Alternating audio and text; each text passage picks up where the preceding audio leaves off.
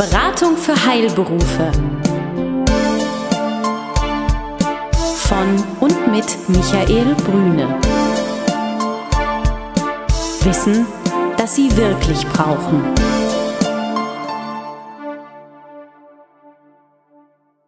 Lang erwartet, endlich da, hier ist sie, die neue Ausgabe, die zweite Folge Beratung für Heilberufe. Wie immer vom Geschäftsführer persönlich, hier ist unser Gastgeber, hier ist Michael Brüne. Hallo, grüße, Herr Kapinski. Ja, nachdem wir uns beim letzten Mal ein bisschen kennengelernt haben, steigen wir heute direkt ins erste Thema ein. Was haben Sie denn für mich, vor allem aber für die Hörer mitgebracht? Heute habe ich die Fallstricke einer Finanzierung oder überhaupt von Finanzierungen mitgebracht. Also, was kann ich falsch machen, wenn ich mir Geld leihe? Zum Beispiel, wo können Sie straucheln? Äh, wo tut's weh? Alles klar. Womit geht's los? Ich nenne einfach mal zur Vereinfachung vielleicht ähm, drei, maximal vier Themen, auf die wir uns äh, konzentrieren können. Das erste ist das sogenannte, na, ich nenne es mal falsches Tilgungsverhalten. Also, wenn Sie ein Darlehen aufnehmen, und darum geht es ja bei Finanzierung, Darlehen oder einen Kredit generell aufzunehmen, wie führen Sie den zurück? Und da gibt es manche, die sich zu viel Zeit lassen und andere, die das zu schnell zurückzahlen wollen. Beides kann verkehrt sein. Bevor Sie das erklären, habe ich mal eine Frage. Mhm. Darlehen und Kredit, wo ist, gibt es da eigentlich einen Unterschied? Nein, das sind zwei Worte äh, für mehr oder weniger das Gleiche. Ähm, ich hole vielleicht ein ganz klein bisschen aus. Kredit ist mehr so der Überbegriff, weil Sie können kurzfristig, mittelfristig und langfristige Kredite aufnehmen und dein Darlehen von der Sprachweise her ist eher mittel- oder langfristig. Kurzfristig sind sie im Kontokorrent, nennt man das, also ihr laufendes Konto. Das ist ein kurzfristiger Kredit.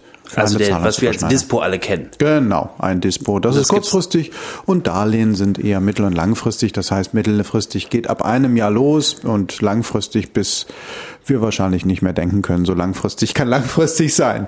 Man kann aber auch zu allem Kredit sagen und liegt damit immer richtig. Ja, da haben Sie beides, sowohl das kurzfristige als auch das langfristige mit dabei. Das ist immer etwas, wo Sie einem Dritten gegenüber etwas schulden. Der hat Ihnen dann Kredit, in Anführungsstrichen, Vertrauen äh, gegeben und äh, vertraut darauf, dass Sie ihm das wieder zurückgeben. Genau, denn gerade unsere medizinisch vorgebildeten Zuhörer sind ja auch mit Latein in Berührung gekommen und wissen, das kommt von credere, Genau, das kommt äh, von Glauben, Vertrauen. Das heißt, Sie als Gläubiger vertrauen darauf, dass äh, Sie das Geld zurückbekommen. Genau, zumindest glaube ich das. Und vertrauen darauf. Richtig. Okay, also nun habe ich mir Geld geliehen. Jetzt kommt ja irgendwann der Zeitpunkt, wo ich das Geld zurückgeben muss. Das ist ja das Blöde. Was mhm. kann man da konkret falsch machen? Sie könnten zu ehrgeizig sein.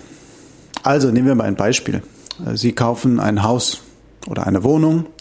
Und äh, wie dann dieses äh, Element schon vermuten lässt, ist es etwas, was sie ja länger nutzen. Und äh, das finanziert man dann auch länger. Und es gibt Menschen, die sagen, ah, ich verdiene, glaube ich, im Moment ganz gut, ohne den Blick in die Zukunft zu werfen. Und weil es mir im Moment gut geht, versuche ich möglichst schnell zu tilgen. Ich versuche diese Wohnung in fünf Jahren abzubezahlen. Ich kenne das von meiner Mutter, die hat das immer so gemacht. Na, wie hoch wäre denn die Rate? Und hat geguckt, hm, schaffe ich so und so viel mehr im Monat zu verdienen. Ah. Und daran wurde dann die Entscheidung abgeleitet, ob man den Kredit macht.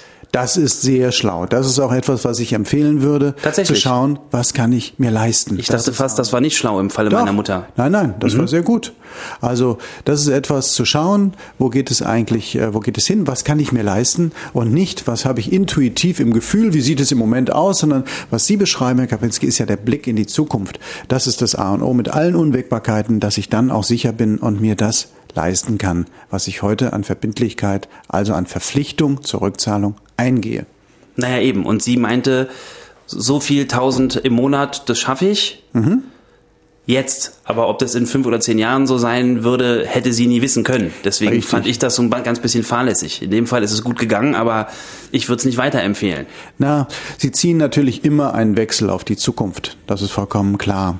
Und dazu gehört die Prognose, wird es eher besser, wird es eher schlechter sein. Und wenn Sie die Meinung haben, es könnte eher etwas schlechter werden, dann sind Sie etwas vorsichtiger. Wenn Sie optimistisch sind, sind Sie etwas positiver.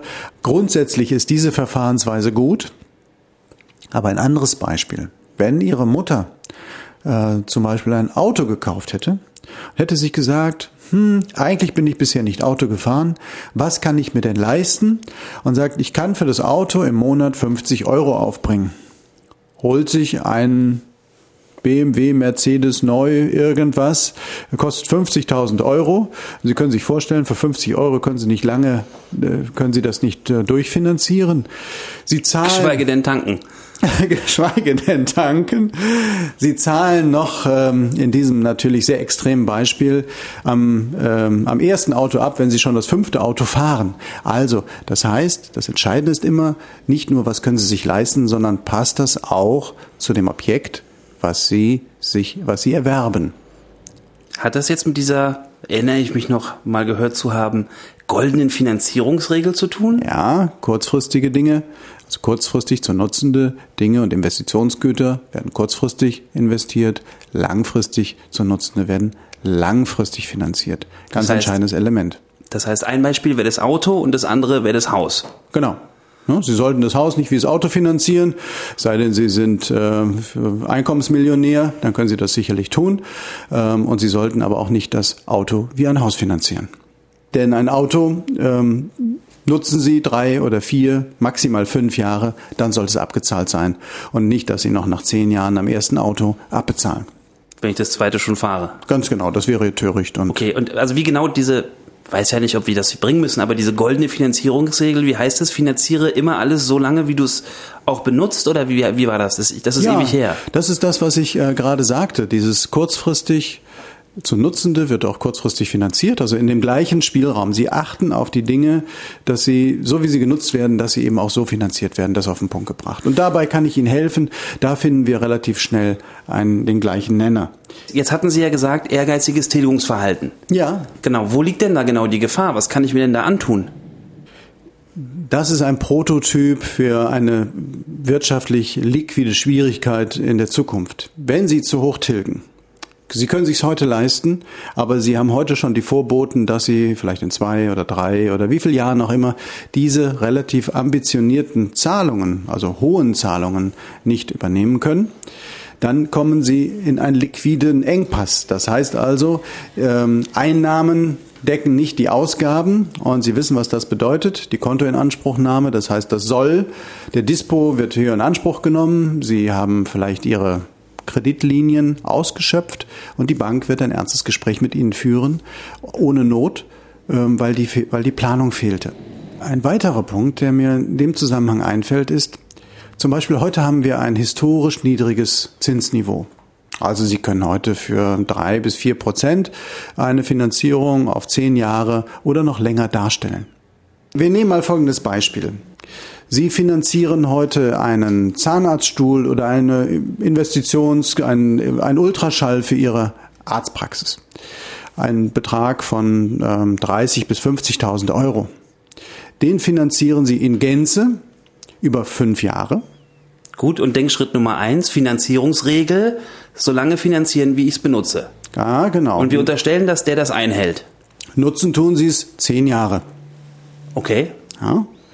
Sie finanzieren es über fünf Jahre und Sie entscheiden sich dazu, diese Finanzierung variabel zu gestalten, weil die Bank Ihnen ein unschlagbar günstiges Angebot macht, wo Sie sagen, wow, so wenig Zinsen habe ich noch nie bezahlt.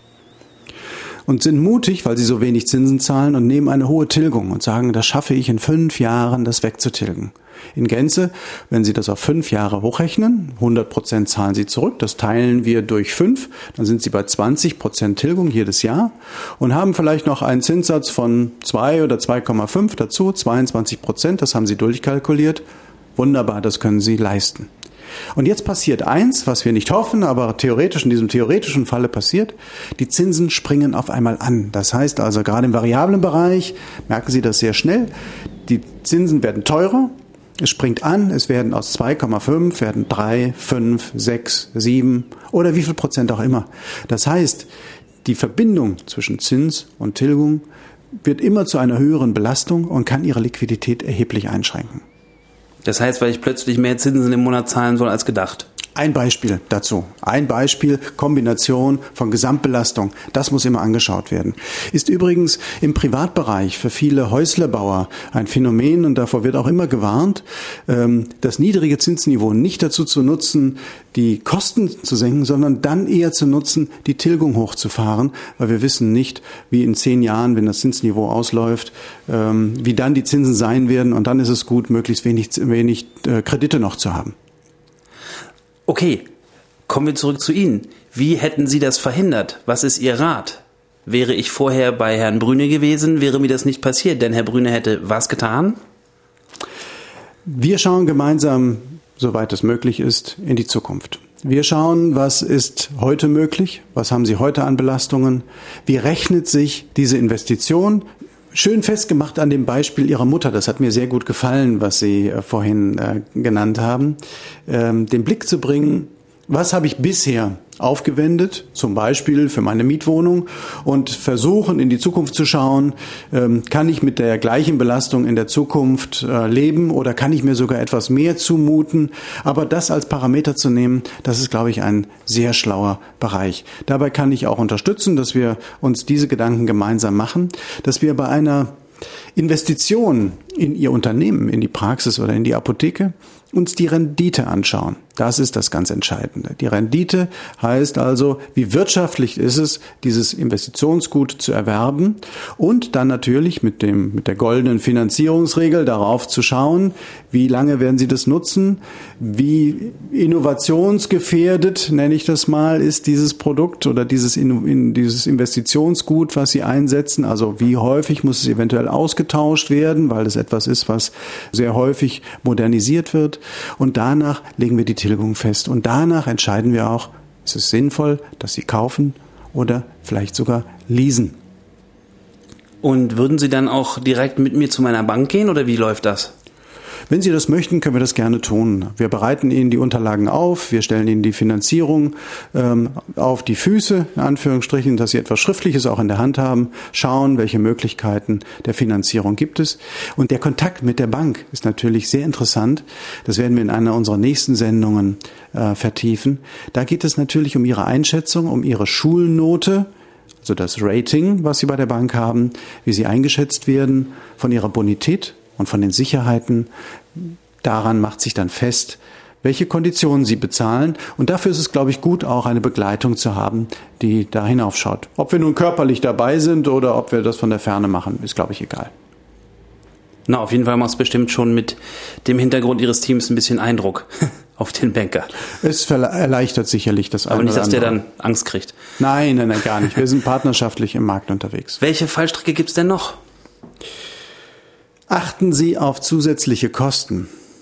Zusätzliche Kosten heißen, Sie kennen das äh, Wort effektiver Jahreszins. Haben alle schon mal gehört. Aus der Konsumentenwerbung, ne? Immer, Aus der Konsumentenwerbung. Und die Frage ist, was ist da eigentlich alles drin? Ist der effektive Jahreszins wirklich derjenige, an dem ich alles vergleichen kann, wo ich dann sagen kann, der eine hat einen effektiven Jahreszins von 4%, der andere einen von 3,9, also ist der mit 3,9 besser als der mit 4. Das würde ja die Werbung glauben machen. Und dann muss ganz wichtig, was steckt in einem effektiven Jahreszins und welche Kosten laufen nebenher, die aber auch berücksichtigt werden müssen, um zu ermessen, was ist günstig und was ist teuer. Genau, also wie immer der ABC-Anfang. Was ist denn der effektive Jahreszins? Der effektive Jahreszins ist ein objektiver Vergleichsmaßstab zwischen gleichlaufenden Finanzierungen.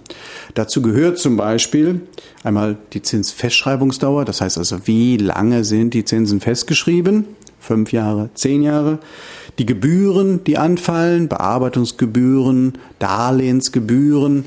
Da gibt es unterschiedliche Arten, dass zum Beispiel ein Prozent Bearbeitungsgebühr pauschal genommen wird oder jedes Vierteljahr für die Erstellung des Abschlusses eine Gebühr genommen wird. Das ist dort drin enthalten. Also das kommt doch eigentlich, glaube ich, aus dem Verbraucherschutz sogar, kann das, das sein? Das ist eine klassische Verbraucherschutz. Genau, also wo man halt genau. halt gesagt hat, pass auf, du kannst jetzt sagen, wir nehmen 1,5 ja. und 1,2, wie mache ich das vergleichbar? Ich sage, okay, genau. Ne, ich sag, das müsste es eigentlich für, für, für Mobiltelefonkarten geben.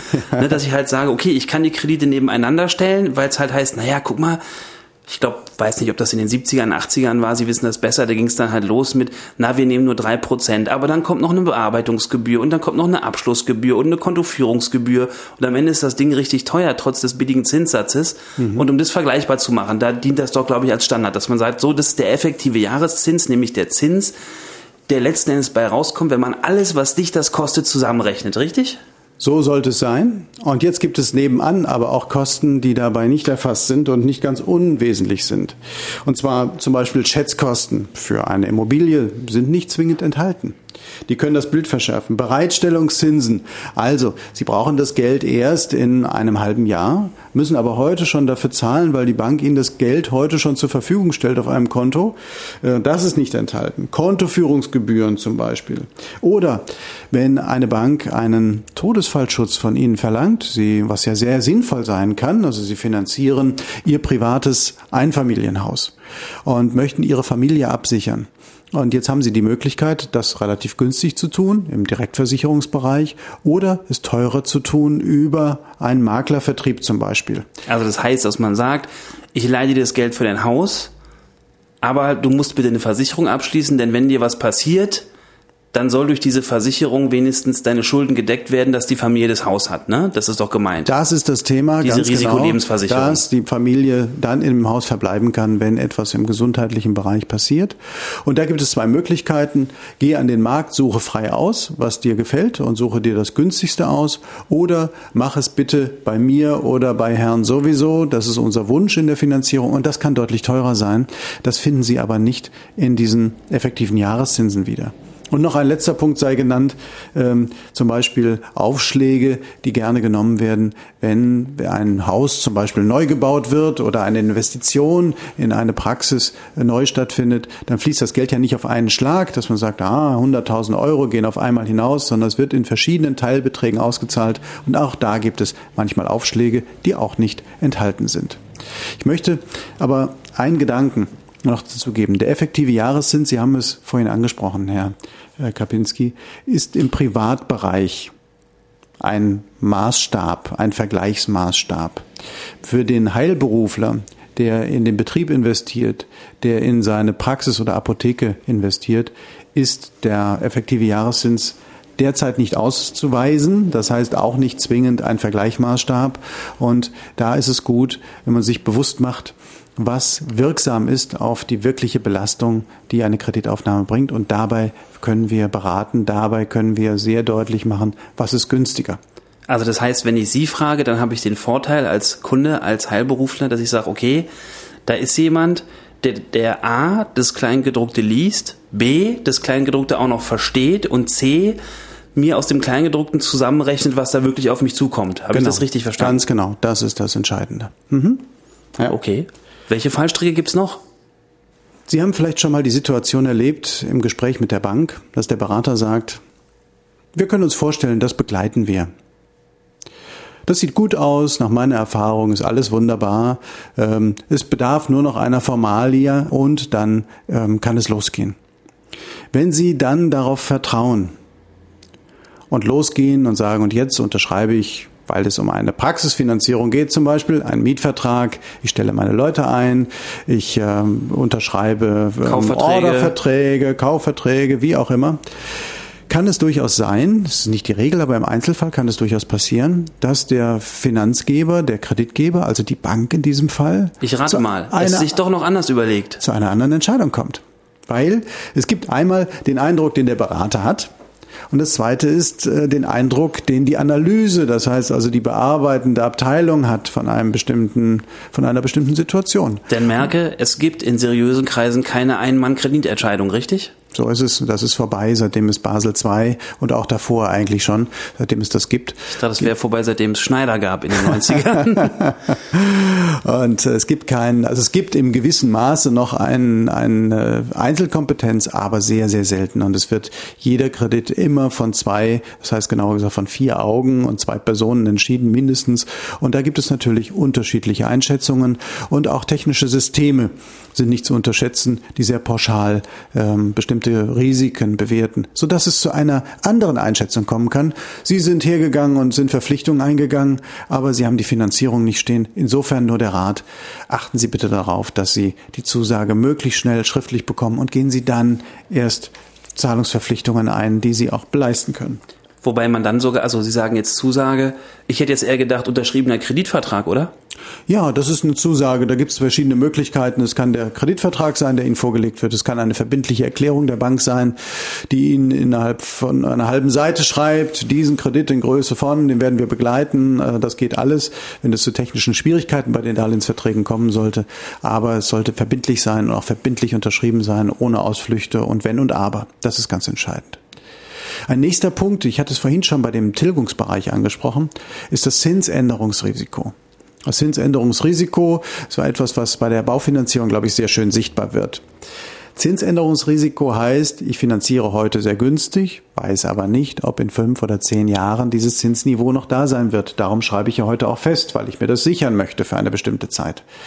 Und ähm, wenn wir heute, heute sagen, wir finanzieren sehr günstig, zum Beispiel für 2,5 Prozent auf fünf Jahre, dann kann es sein, wenn wir die neue Festschreibung haben, dass wir bei sechs oder sieben oder acht Prozent sind. Und uns plötzlich auf eine höhere Rate einstellen müssen, die uns vielleicht äh, sehr kalte Luftzüge verursacht. Und wie? Und das kann ihre Liquidität wieder bedrohen und damit dann auch ihre finanziellen Rahmenbedingungen.